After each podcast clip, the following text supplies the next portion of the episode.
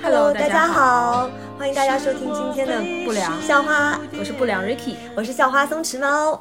今天呢，我们想开启一个 又八卦 又有又沉重又有点意思的话题，就是关于 Ricky 身边的一个朋友的故事啊。对，这期我们我们俩其实在线上录之前，我们线下已经经过了就是疯狂的 battle。嗯那今天的主题更多的就是想聊一下，到底在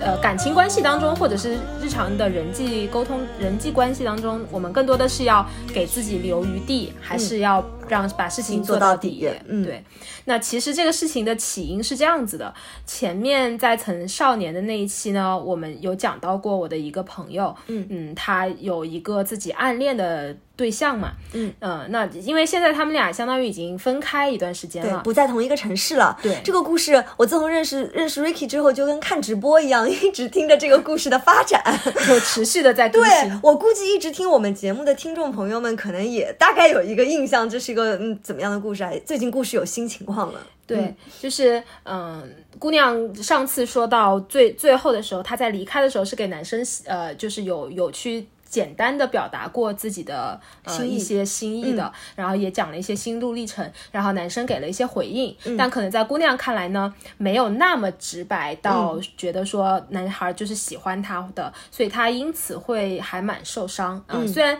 这个结果呢，就是我们我们也讨论过，我们会觉得好像也没有那么糟啊、但从呃本本人的角度来说，他会觉得嗯，并没有得到一个很很。确定的答答复，所以在很长一段时间里面，他就再也没有跟我们去太多的提到这个事情。嗯，那再一次被提到这个事情，都已经是三四个月以后的最近了。嗯，最近的话，我不知道他是不是听了我们曾上对，我觉得可能也怪我们们。对，怪我们把这个事情提出来之后，就勾起了那位嗯那位姑娘的心事。对，他又听到他自己的故事在这个播客里被放了以后呢，他就会。他他就会跑来跟我讲，他说你们说了这个故事了以后，又燃起了他心目 心中的那个小火苗，又开始想那个男生了，而且就是不可一发不可收拾的想念。嗯，我说那你如果想他的话，你就去联系联系他呀呀，嗯。他就会说，哎呀，就是他他是一个给自己很留余地的人，嗯他。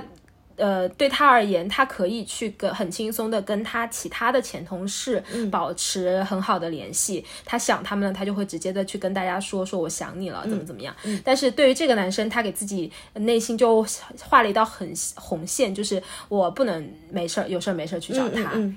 那样会显得很奇怪之类的吧。嗯嗯嗯啊、就给自己先先做了预设，所以对他来说，嗯，对这个人的想念其实不会因为被就是自己主动的去压抑而真的就消失了，失了嗯反而是越来越累积的一个过程。然后累积到最近，他就实在是受不了了，然后就跑来跟我们俩聊这个事情。嗯嗯嗯。然后我听听到这个姑娘的故事之后，我第一反应就是，那换作是我，我肯定会去表达。而且我觉得是越自然的表达，越容易能让一件事情在自己心里不会留下什么疙瘩。啊，然后在这个表达和互动的过程当中，我们的感受是会变化的。嗯就不管对方是给到你好的回应，或者说你希望的回应，还是嗯你希望的相反方向的回应，它都是会影响你的感受的。嗯，我觉得但凡感受不是自己空想，而是让它流动起来呢，它其实就比较容易过去。嗯嗯，所以这是我一直以来都跟 Ricky 表达过的这个，希望我们都希望能劝到这位女生呢。对，然后昨天晚上的时候，他突然给我发了个消息嘛，然后他就说，他说，哎呀，有没有一种什么样的方式可以，就像一个按钮一样的，一按，然后就让我把对这个人的想念和所对他所有的想法都关掉。然后我从这个语气里，其实就听出了还蛮绝望的一种状态。但其实某种程度上来说，呃，我也是能够理解他这种状态的，因为我跟他蛮像的一点是，我发现我越来越在人与人之间的交往过程当中，我会更多的给自己留余地。嗯对，然后比如说，呃，在我比假设我要我要去邀请大家来吃个饭，嗯之类的。那如果是以前的我，我可能就是我觉得我我想邀请谁，我就说啊，你来我家玩儿怎么怎么样，很热情。嗯但现在我就我就会想着说，那如果别人有事儿呢，嗯或者如果我不确定他是不是那么愿意去来参加这样的活动的时哦候，我就会说，啊、那个我我我会打算什么时候。叫大家一起吃个饭，你如果有空，然后会愿意来的话，嗯，那你就你就随时欢迎你来，嗯。啊，我就会用很多这种呃前面的条件去给到别人一个台阶，嗯。呃，让他没有那么呃一定说迫于我的压力或者怎么样来。其实哦，我觉得我在给别人嗯搭台阶的过程当中，也是在给自己留留台阶，嗯，对，哎，我听 Ricky 讲这个点，我应该有相似的思维路径，但是总体来讲，我会更加直接一点。嗯。嗯，我想，其其实主动表达，就是或者说我们在给别人搭台阶的时候，可能对方也会去想说，哎，你是不是没有那么想要邀请我？嗯，嗯然后这个一来一回就会耗损掉很多信息，是。然后在这个过程当中，大家可能都抱着，哎，电视剧里经常有这个情节啊，就是两个人在发消息，然后我打一句删掉，啊，对方打一句删掉，哎，好像《曾少年》里面就有这个情节，对，对不对？就是刚开始其实第一、嗯。第一句打出来的是话最想讲的最想讲的，对。然后越来越模糊，越来越模糊，对对对，而且第一句话也是最直接、最热烈的，对。然后哎一转念就不一样了，再一转念又不一样了，然嗯后最后表达出来的是极少的信息量，对的，然后对方也会回一个极少的信息量，是的。嗯，其实最终可能，嗯，这个交流的那种效果就没有你预想的那么好了，嗯，嗯，就会往一个奇怪的方向去发展，哎，Ricky 讲到这个点，我突然想到“少年感”这个词，嗯，好像那一种有一一就什么一往怎么勇往直前的那种那种气势，本身也是一种少年感，是的，是的，嗯就是其实只有我们在年少的时候，不会去想那么多的时候，你的那种呃莫莫名其妙不知道哪里来的勇气，嗯会让人觉得就是很有少年感。嗯嗯嗯嗯，但其实我为什么我们越长越大，然后经历了越来越多的事情了以后，反而这种果敢和这种勇气，我觉得在对我来说在慢慢的减少，会是因为受到过伤害，有可能。嗯就我带，如果我带，其实那呃，我觉得姑娘来跟我讲这个事情的时候，对我来说有点无解。嗯就我也会很痛苦，因为我特别强烈的可以站在她的立场上去帮她去想这个事情。嗯我觉得如果是我的话，嗯，我可能也会做出跟她类似的选择。嗯，但我也，呃，但是我我我我我也觉得这样不对。是吧？Ricky 来跟我聊这个事儿，肯定是想着说有没有其他解法，是的，对吧？咱们肯定没有办法去找一个手，一定是最优的解。但是，嗯，就以我的建议，我会觉得这个事儿，嗯，总归来讲，感情方面的事情做到底比较容易让这件事情更快的过去。嗯。嗯，我们之前其实就在一个算是小闺蜜的团体里聊过这个事情的具体的情况，然后大家其实对于这个男生给的反馈的感受都和这个女主本身是不一样的，嗯。就只有她一个人觉得得到了一个比较悲观的回复，而其他人其实都觉得那是一个给到信号了，给够信号可以再去进一步表达的这么一个事情。对，所以其实、呃，就是刚刚你讲到这个点，我就突然想到，也许他就他这么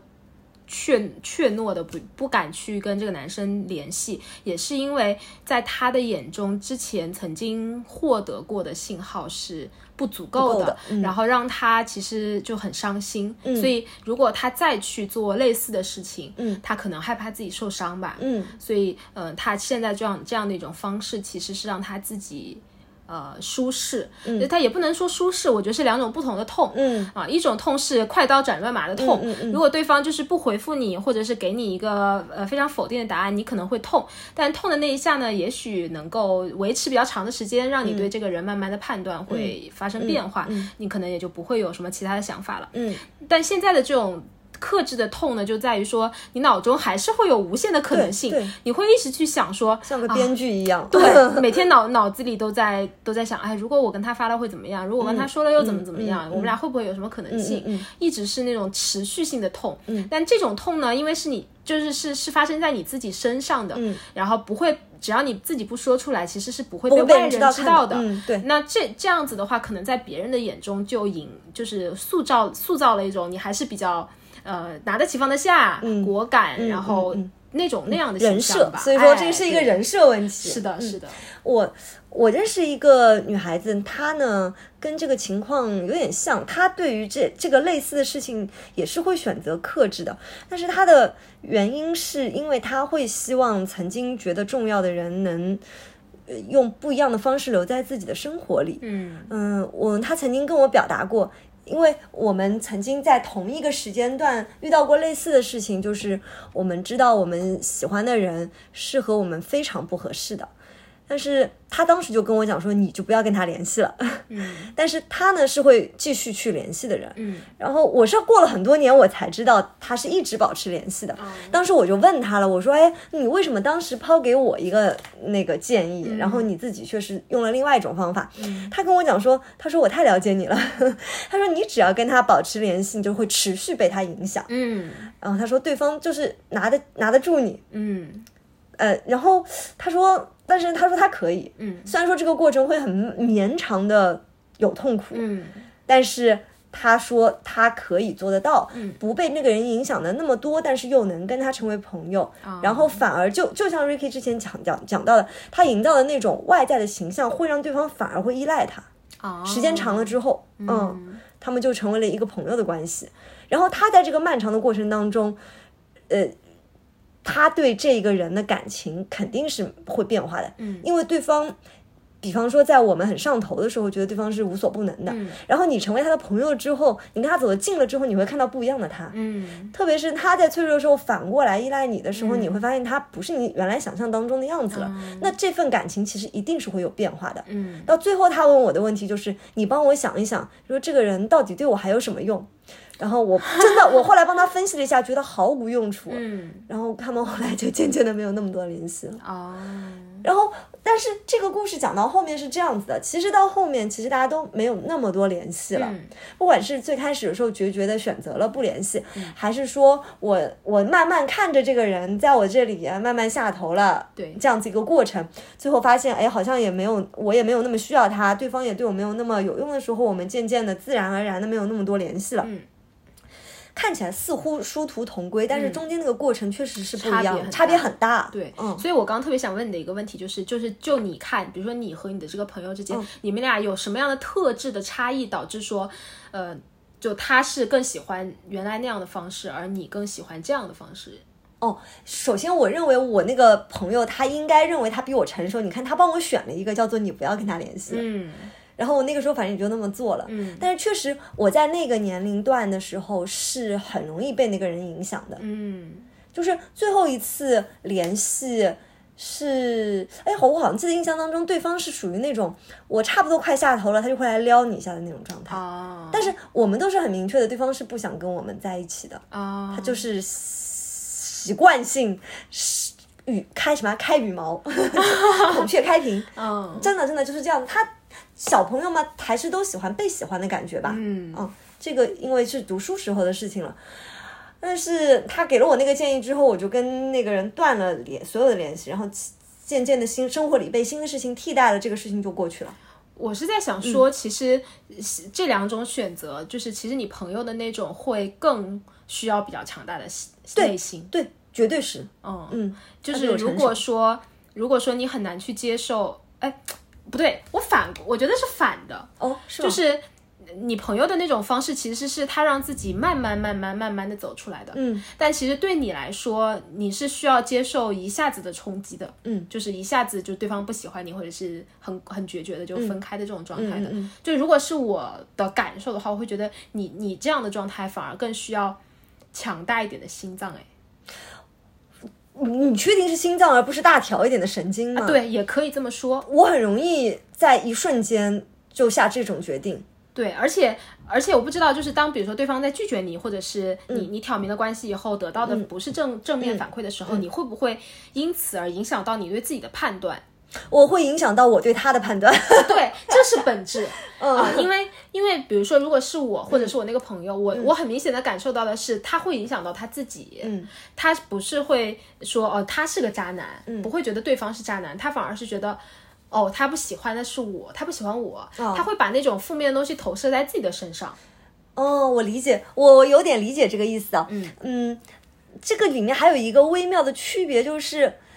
我们如果都认可一段感情，它比方说就像一个容器一样，嗯。呃，四百毫升里面放满了水，嗯，然后慢慢蒸发，这四百毫升也可以没有，嗯，你一口气把它倒掉，对。四百毫升也可以没有。是的，但是容器还是容器哦。嗯。然后慢慢蒸发的过程当中，你就倒不进新的水了，嗯。你就倒不进可乐了，倒不进咖啡了。嗯。我对于像我这样子的思维方式的人来说，我可能觉得哦，我在那一刻突然发现啊，水不是我现在想要喝的，或者说水不想被我喝掉，嗯 那我就换可乐了，啊，我就把它倒掉，换成别的东西。嗯不然的话，就是那个慢慢蒸发的过程，首先我我先不知道多长时间，其次就是你在新进来的东西。然后慢慢蒸发这个过程，你还会经历一个喝混合饮料的过程。嗯我好像就觉得你你这个味道并不好啊。啊，所以你其实就可能它跟性格本身是有点关系的，我觉得有人是比较果断和果果果果果果敢和和那个很很容易做出选择的，但有的人可能相对来说会比较黏黏糊糊的，就没有那么那个。Ricky，我想问你个问题啊，就是你或者你的朋友，你不知道你了不了解，我们就说你好了，你是会删微信吗？定期？我不会，对，你看我立马想到这个，就是你知道我就是会做这种事情啊，我那个比方说对方来一句话，突然让我觉得 what，我就会啊，删掉，不联系了。我完全不会。对，我知道，我就感觉你应该是那种会留着的，就是不讲话我也留着。，对对对，所以五千个人满了吗？没有。对啊，我哎，咱们可以就立即看我，我印象当中我微信里人很少的，就非非常少。我的人也不多，嗯但是是因为交本来交经验就不多，嗯但是呃，确实被我删掉的顶多就是什么以前的广告啊，嗯嗯嗯啊，就是那样的一些完全不认识的人，我有可能会删。我特别理解，就比方说我，我们再举一个例子，像这种嗯、班级群或者是什么的，哪怕就是他们会聊一些跟你毫不相关，甚至是你看了有点反感的内容，你也不会退群啊，不对？我完全不会退群，对吧？我从来没有退过任何一个群。对啊，就是就是这个，你看它能反映到各种事情上面，我就是会那种会，嗯。就我年少的时候会做这种事情，什么？你们居然这样想，走了，我会做这种事情，嗯，所以其实确实是性格的问题。嗯。嗯。但是也有可能是因为你们比较深思熟虑，嗯，我想的比较少，就没想那么多，而自己的感受摆在了第一位。但是就作为一个想想得多的人，我就会觉得很痛苦。这其实是一种内耗。嗯啊，就最近我有个同事在离职中，嗯，但是他暂时还没有跟其他人说过，哦啊，然后在，但他自己在默默的跟很多东西做告别，嗯嗯嗯然后他就会他在深圳嘛，他就会呃坐一个人坐很长时间车，比如去去到那个广东去见他的一个同学，嗯然后就当天又再往返回来，其实来回可能要五六个小时的车程。我说哇，你也太拼了，四十度的高温你要去。他说，因为我只有这样才能好好的告别呀，就对我来说，好好的告别就不留遗憾了。他就是这样一个很果很很果敢的人。啊、但是可能对我来说，我就不会那么认真的去对一件事情做告别，它就会一直存在在我这儿，然后直到某一天我把它慢慢的遗忘掉了以后，然后这件事情就过去了。哦，我觉得可能就你跟他，你跟那个同事可能是一种人，嗯。就是当我觉得我要离开的时候，那我就很果断、很快速的，就是切干净。我以前肯定是，嗯，我发现年纪大了之后会想的多一些，这是一定的嘛，嗯。然后也不会像以前那么极端，嗯，因为其实这两种选择，理论上讲，就算是殊途同归，或者是各有利弊，嗯，你总归是不可能在你的认知变得饱满了之后，依然觉得只有一种极端的方式是最好的的。嗯所以就是，其实我们回到就是那个女孩本身的那个故事，我们和那个女生最大的不同点是我们都不觉得她认为对方释放的信号是不够的，而她自己觉得是不够的。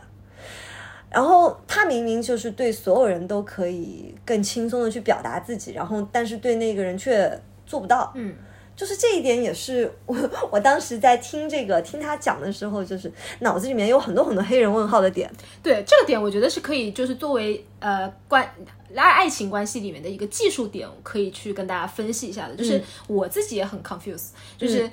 就是一有一些事情，它到底到什么样的一个程度，它叫做给够了。哦，嗯，就是呃，我我我们都有大概的那个有截图，那个姑娘怎么跟那个男孩说的，然后包括那个男孩最后是怎么回应她的。嗯嗯，对。那为啥他会觉得不够，但是我们都会觉得够呢？就是对他为啥觉得不够，其实我们都不知道啊。为啥我们觉得够呢？就首先这个学校里面的这个事情和大家在工作阶段呢还会不一样一点。我觉得学校里面的可能会更直接。嗯那是现在大家都这么忙，我觉得时间就是稀缺资源。嗯一个人愿意花时间在你身，在另外一个人身上，我个人觉得是说明很多问题的。嗯除非他对你有其他的所图，嗯那你是他潜在客户这种之类的、啊。嗯除非是这种状况之下，那么其这个愿意花时间在你身上，起码在你这里是能获到获得到比较好的情绪价值的。嗯我昨天还在和一个女生，呃，不不是昨天，前几天聊这个关于情绪价值和金钱兑换的这个事情。我其实现在情绪价值也没有那么一文不值啊，嗯挺重要的，对不对？挺重要的嗯，我也觉得，因为你说这块地方这块东西是最不可控的，嗯那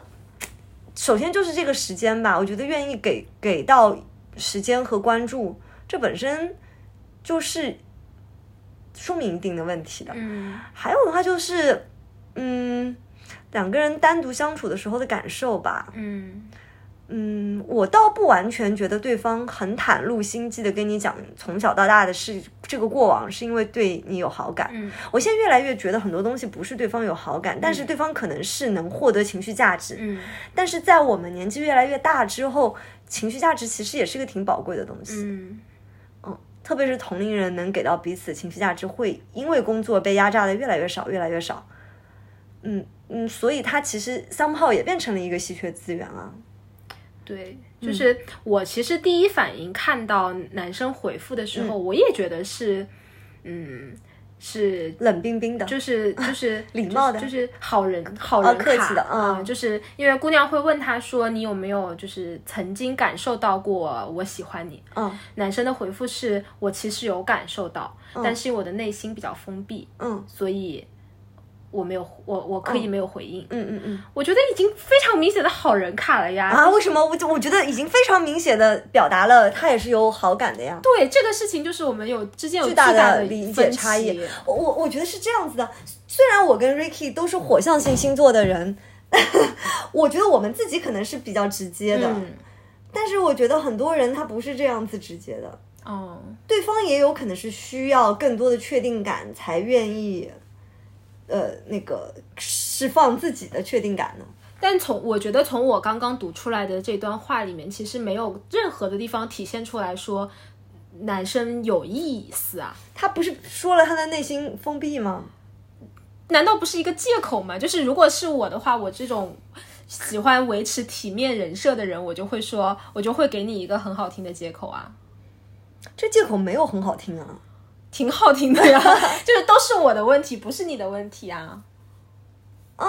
其实我没有办法去模仿和想象说这个对方想拒绝可以用怎么样怎么样的方式，因为咱们俩其实不是当事人，然后这个事情还不是当面讲的，对，所以它它它都会导致一些信息上的耗损。嗯，就我们之前讲过那一幕，叫做我们两个发消息，对打少少的按掉几个字，删掉几个字，对那都是有可能的呀。我们会有内心戏，对方也会有内心戏啊。嗯，所以说，这个首先不当面的事情，我就已经觉得它它并不是一个特别准确能表达信息的这么一的一个途径了，白一定得当面。这这种类型的事情就一定得当面。嗯，我虽然不觉得分手 必须得当面分，如果大家就是特别那个有共识了，那也行。嗯，但是能不能在一起，我觉得得当面。嗯嗯，就是因为可能我就是火象星座嘛，就是我、我自己是一个直接的人，嗯，所以我就会觉得，如果一个姑娘她跟我讲了很多，她喜不就一个男生吧，嗯他给我讲了很多他呃他曾经就是喜欢我的过故事啊什么的，那如果我是喜欢他，我就是如果即便没有什么结果，我也会告诉他说，我其实是挺喜欢你的。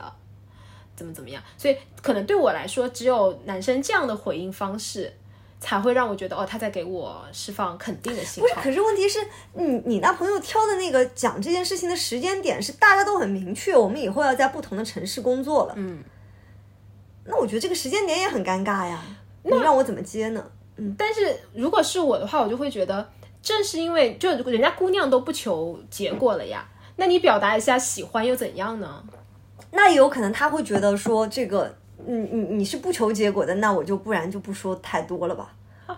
也是一种可能性吧。我是觉得就不够喜欢。如果是真的喜欢，你能忍得住吗？不，我觉得首先够喜欢是需要很多很多，呃，你去很多很多两个人真的在一起交往的时间，嗯去积累的，嗯，他不能靠我我脑中的戏跟你脑中的戏变成够喜欢的，嗯那肯定不是实在的东西。嗯如果换做是我，我跟另外一个男生其实并没有什么实际上的接触，然后对方非常浓烈的表达了他对我的喜欢，我只有一件事就是躲。嗯我会觉得这个男的有点问题，他一定很可怕，对不对？就我跟他没有任何没有太多的实际上的交流，然后对方表达了要生要死要死要活那种感情，你不第一反应就是觉得这个是件很恐怖的事情吗？这是对吧？我觉得这才是常理吧。嗯那如果我们在在接触，那接触的过程当中，自然我看着你，你看着我，那那该有什么感觉就有什么感觉啊。而通过微信这种方式，特别又是在很明确是要离开，而不是说我们说啊，就是只是出个差或者是这种情况之下，嗯我我觉得对方很难给到一个什么。很明确的说，哦，那我们就交往吧，那那也那也奇怪了点吧，嗯对不对？嗯那反而是我就会觉得很轻浮啊，嗯，好吧。就就是，所以的结论就是，以后要表白的时候一定要当面表白。我觉得这个有可能也是对于这个姑娘来说，她过不去的一个点。嗯，就是因为呃，你通过微信语呃，就是文字的形式，其实你是不知道对方在说这句话的时候，他到底是一种什么样的神态和神色的。嗯嗯嗯啊，你有一种，比如说姑娘本人她自己负面的解读是，哦，她不喜欢我，所以她在用一种理由，呃，理由也好，什么样借口也好，搪塞我。嗯，啊，但也许你真的面对他这个人的时候，你看到他在这样说话的方式，你就会更清晰的去判断出来，他到底是在敷衍你，还是他真真的很真心的在跟你说这句话。我觉得可能、呃如果有了那种神态和。嗯的的加持的话，对姑娘来说会好受一点儿，嗯她也不会一直这样子念念不忘了。嗯，我觉得就是语文字这个东西啊，就是还是给人了比较多想象的空间，它可以往好的方向去想，也可以往不好的方向去想，嗯然后就让你一直忘不掉这个人。嗯我我会我会对这个听众朋友们有一个建议，就是大家如果没有熟到一定的状态，千万不要随便发小作文，嗯，对吧？其实是一个挺遭遭人烦的一件事情。是的，嗯，嗯所以说就是。如果是发微信的话，就就简单一点，而很多话或者是什么的得当面。嗯其实当了面说不说都是另外一码事了，嗯因为有大家是能看得到彼此的。嗯你笑也好，或者说，我觉得真的觉得是感受得到的耶。嗯就你跟一个人在一起，他放不放松，嗯这一点起码能感受得到吧？嗯那个《曾少年》里面，那个《曾少年》里面，谢桥那那都嗯对吧？他什么去试探那个那个晴川，那不是一试一个准吗？是哦，对呀、嗯然然后还有那个，起码我觉得在剧里面，他想表达，呃，这个谢桥对杨晨对男二是比较无感的状态。那最后杨晨要要要要比较叫抱他或者什么，他就会躲啊。我觉得这就是最直接的。嗯我其实对你并没有那样子的感受，嗯对吧？嗯，所以说其实。就是本质上是这件事情的方法就用错了，然后因为用错了方法，以以及在错误的一个时间点去做这个事情，才会导致他也也不能叫错错，以前都叫错。我觉得哪怕从此刻开始，你愿意，就是这个咱们能说服这个姑娘愿意表达也行。她现在跟我们讲的就是，嗯，她内心很清楚，嗯，比方说那些她没有那么喜欢的异性上来表达那种比较热情的时候，她的那种心里的厌烦感，会让她抑制她去跟哎对方联系。嗯我呢又会觉得这个东西也是自己，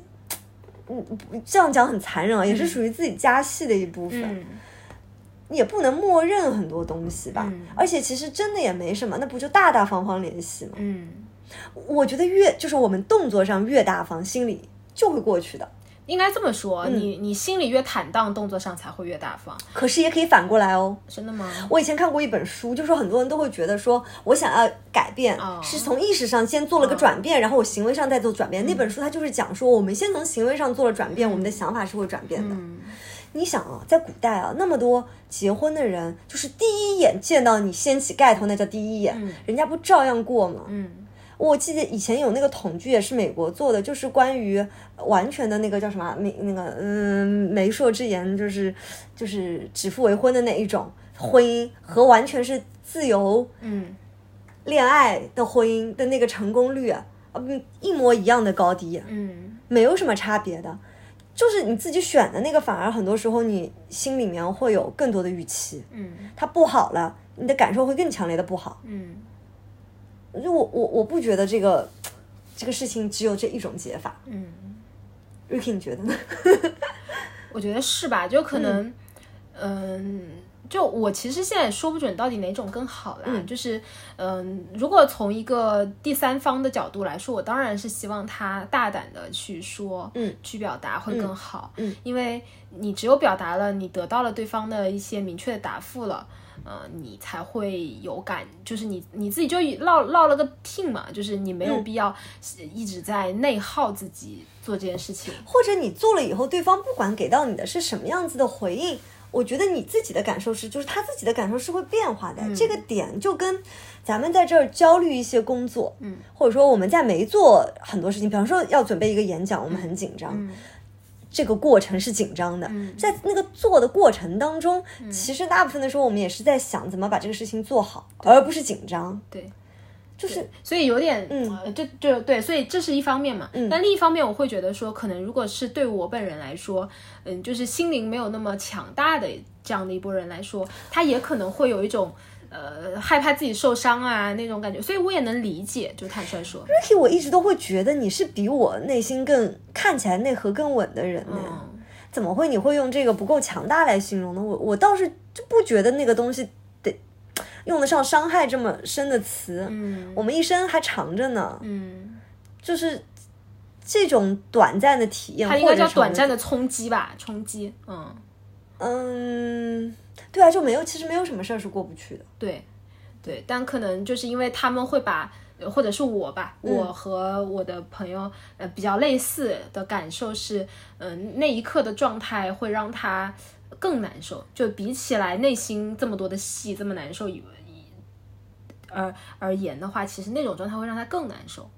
所以我也接受，但是昨天晚上正好我在看那个《我爱你》，嗯。啊、就是一个电影，电影嗯呃，四四个老戏骨演的，其实它的情节就还好啦，就是讲了两对老人的那种黄昏恋吧，嗯。然后过过程当中还会有一些伦理的部分，就是家庭的、家庭的部分。后来就是呃，其中有有两个，就是倪大红和那个、呃另外一个。我我有点忘记名字的女演员，他们两个就是反正相都是相对相相当于是丧了偶，哦，然后但是在呃各种阴差阳错下就认识了，认识了以后呢，就两个人在一起非常开心，嗯，开心了以后，其实有段时间两个人在一起了，但是呃，就是下了好大的决心在一起了，嗯。下但是后来呢，就是因为跟他们关系好的另外一对夫妻，就是生活的特别的不幸，就女生、哦。就是就老伴儿是得了呃很严重的病嘛，嗯，然后他们两个就一起自杀了，哦。对，哦，然后一起自杀了以后，他他们两个就很受冲击，嗯，他们俩就觉得说，后来那个女生就提出来说，要不然我们还是分开吧，嗯，因为就是很难接受说，如果我们两个当中有一个人又走了，嗯。另外一个人会受到多大的冲击，嗯。然后他们两个就默认说，就就其实倪大红后面也就同意了这样的一种方嗯式，然后他就把这个呃女生送到了他的老家去，嗯。然后两两个人就分开生活，嗯。但分开生活了以后就，嗯，至少从男男男孩这边来说，就是男男人的这方面来说，他就过得非常的不开心，嗯。呃，然后后面他就是呃生病了，住院了，嗯嗯然后就又看在医院里看到了很多的事情以后，他突然发现说，呃，这种所谓留遗憾呐、嗯。就是害怕自己受伤，嗯。嗯、的这种状态，嗯、很更痛苦。嗯与其说，嗯、为了担心说未来我们俩某一天谁先走，嗯而另外一个人会很难受，那不如先把活着的当下就活好了。嗯嗯嗯所以他就后面就很果断的去又又重新去把那个女生找回来，然后两个人就一起过上了幸福的生活。嗯嗯啊，我觉得其实跟我跟昨天晚上我们一起一一直在讨论的这个姑娘的这个故事是有点像的。嗯，她害怕的是那种未知的东西，嗯但是她就因为对未知的这种恐惧，她不去面对当下的自己，然后让自己每天都活得很难受。嗯，所以后来。就是我，我看完这个电影，我就劝他，我说你去吧，因为我觉得如果你不去跟他讲这个事情的嗯话，他是没有办法去呃过去的，这个思念和那个会一直积压、积压在他的心里。嗯嗯然后就跟他说了，最终结结局就是他发了一个消息，嗯，哦，真的啊，哎呦他发了一个消息没有跟我 update 这个事情，然后呢？他发了一个消息以后，嗯，他跟我说就好了。嗯嗯，对吧？对，就是他，他就他就很简单的发了一个，就是我突然想你了，所以给你发条消息，嗯啊，就也没有说什么其他的话，嗯，然后他说他发完的那一刻，他就还蛮紧张的，然后那个男生就回他说，哦，那个，嗯、刚刚去运动完回来，还蛮累的，什么什么，嗯男男生就这样回他，他们俩聊了两句以后，女生就说，好像就。好了，就是那种思念，就是一下就有了出口，就敞开了。啊就他也不需，好像没有他想的这么对，没有那么夸难，张和嗯难。，对，真的。嗯，我我突然觉得有一丝开心呢，哦，因因因为就是我也会很鼓励我们的听众朋友们，在我特别理解大家对于未知的时候那种恐惧，嗯，但是就那个真的是我们其实本质上是对于死亡的恐惧的所有的对外投射，嗯。嗯，这个可能能把它转化成，既然我们恐惧死亡，更应该好好的活着；嗯。既然我们害怕，我们更加应该不给自己留遗憾。嗯我之前讲的那个故事，就是我跟我那个女生朋友，我们两个人虽然殊途同归，到最后都可能没什么联系了，嗯大家这个路径就不一样。那如果说我们人的一生到最后都是死亡的话，很多事儿你都不做，嗯，好像那活着多没意思啊，是吧？对，而且可能你真的发了那个消息以后，就没什么哎呀，也没啥，也跟他也没什么好聊的。对，哦就是我就是说，其实很多时候你说了，感受也就会有变化，因为对方会给你给到你回应，对，那个回应会让我们产生不一样的感受。哎，所以其实我跟 Ricky 这一期节目最后给大家，嗯的一个建议，其实说我们应该让行为去推动事情的发展。嗯，就不要活在对未来未知的那种恐惧当中，然后不要把未来的那些未知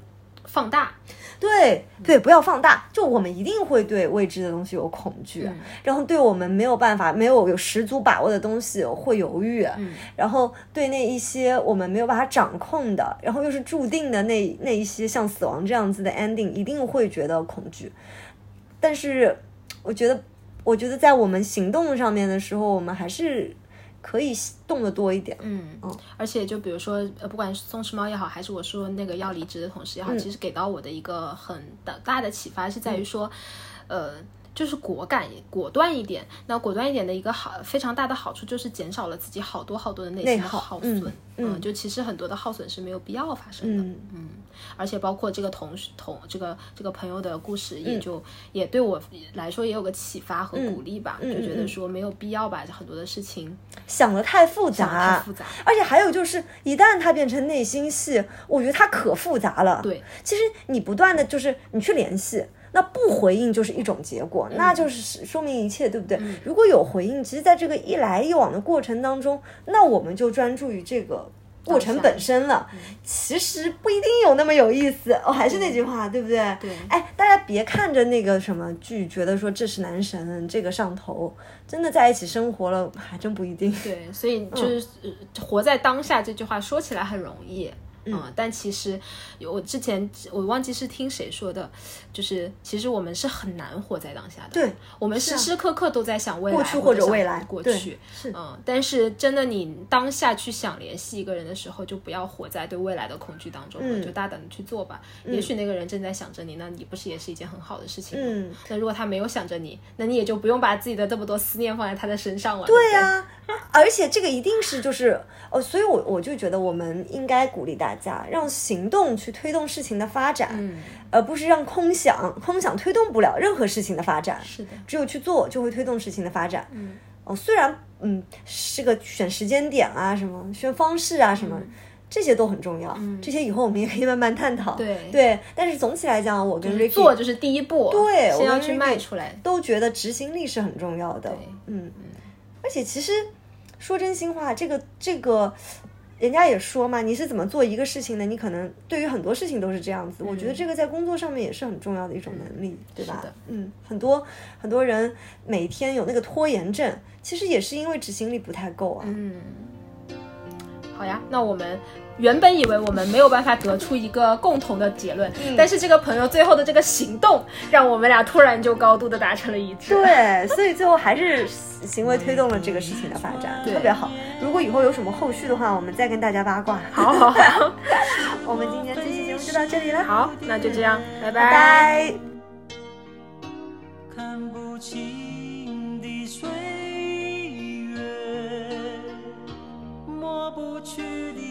从前。